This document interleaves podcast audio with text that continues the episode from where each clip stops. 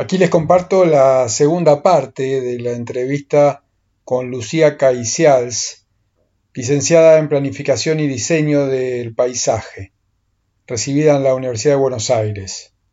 En esta segunda parte hablamos de la actitud, frente a la vocación y frente a la vida. ¿En qué caracteriza la actitud que vos tenés en que hayas podido ser independiente, en que te hayas desarrollado de esta forma? Y la actitud me parece que, si no es todo, es un 90% en las personas, ¿no?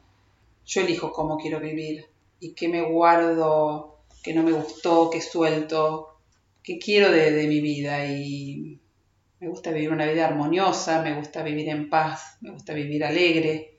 Y elijo eso. Por, por supuesto que hay partes de mi trabajo que tampoco a veces son alegres o son buenas o también hay desafíos o hay cosas que por ahí uno tiene confrontaciones o algunos problemas, pero elija vivirlas como parte del proceso este que es llegar a ser un mejor ser humano, una persona feliz.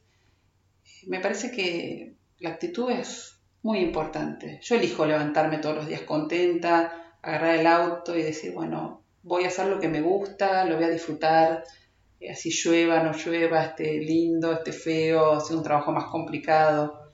Parece que la actitud es todo. Así también cuando tengo que lavar los platos en mi casa. Pongo música y digo, bueno, eh, pasémosla bien, digamos. Me parece que la actitud es un 90% de la vida, ¿no? Okay. ¿Y, cómo está integrada tu vida, tu trabajo?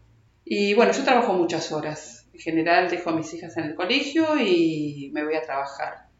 Eh, y trato de estar volviendo a trabajar cuando ellas vuelven del colegio, porque las busco, las traigo y sigo después trabajando en mi casa por ahí hasta la noche, haciendo todo lo que es presupuestos, proyectos, a veces trabajo los fines de semana.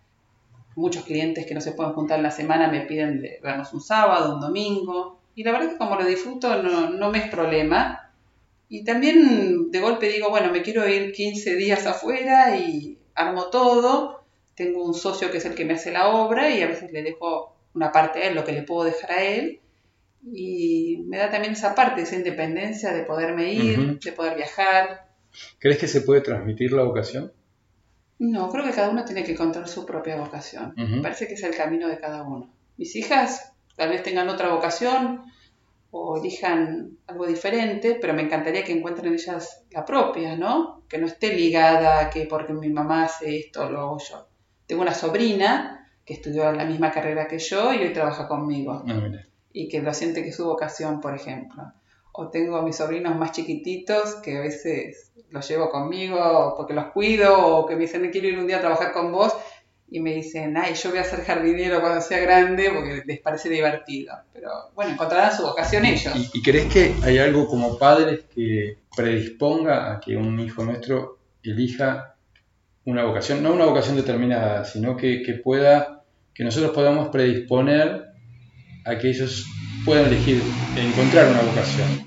Creo que sí, creo que uno enseña más con lo que hace que con lo que dice. Me parece que las palabras se las lleva el viento. Yo soy de las personas que pienso que la actitud o lo que uno hace es lo que te define, no lo que decís.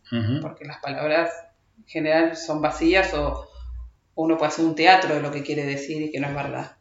Entonces, creo que a mis hijas verlas que lo que yo hago me llena, me, da felicidad, me pone contenta, que vean que disfruto mi trato con mis clientes. Tengo clientes con los que la mayoría, porque son gente fabulosa, con los que podría ser amigas y que me llaman o me los encuentro y me saludan afectuosamente toda esa ida y vuelta, esa evolución que yo siento y que yo les muestro a ellas, creo que de alguna manera es un modelo para que ellas sigan y encuentren su vocación, de lo que sea. Que mi actitud hacia el trabajo o hacia la vida me parece que es un modelo que para ellas es muy importante. ¿Tienes una hija en edad de estar pensando en su profesión o no? Sí. Tengo una hija de 16 años, que el año que viene empieza quinto año, y ya está preocupada de qué va a hacer y y bueno, y yo trato de acompañarla en su recorrido, de pensar qué es lo que quiere. Ok, ¿y cómo la acompañas? Y, por ejemplo, me dice, ay mamá, me gustaría hacer diseño capaz que de indumentaria, tengo ganas de hacer mi ropa, por ejemplo. Y entonces digo, bueno, bárbaro, digo, buenísimo, vamos a ir a arreglar la máquina de coser de tu abuela y tengo una hermana mía que hacía esa carrera, entonces la va a ayudar a hacerse algunas prendas. Y después me dice, bueno, no, pero yo quisiera igual, capaz que algo más amplio y capaz que me gusta la administración de empresas. Y digo, bueno, cada uno puede hacer todo en su vida. Puede ser administrador de empresas y dedicarte a hacer ropa. Como que me parece que no le pongo límites y digo, bueno, hablemos con alguien que hizo esa carrera y vayamos a averiguar. Y sé que de acá, que termine el colegio, va a crecer un montón y va a cambiar un montón. Pero por lo menos trato de acompañar en, sus deseos o las cosas que se le van ocurriendo, tratar de, de ayudarla. Bueno, gracias Lucía. Bueno, gracias a vos Agustín.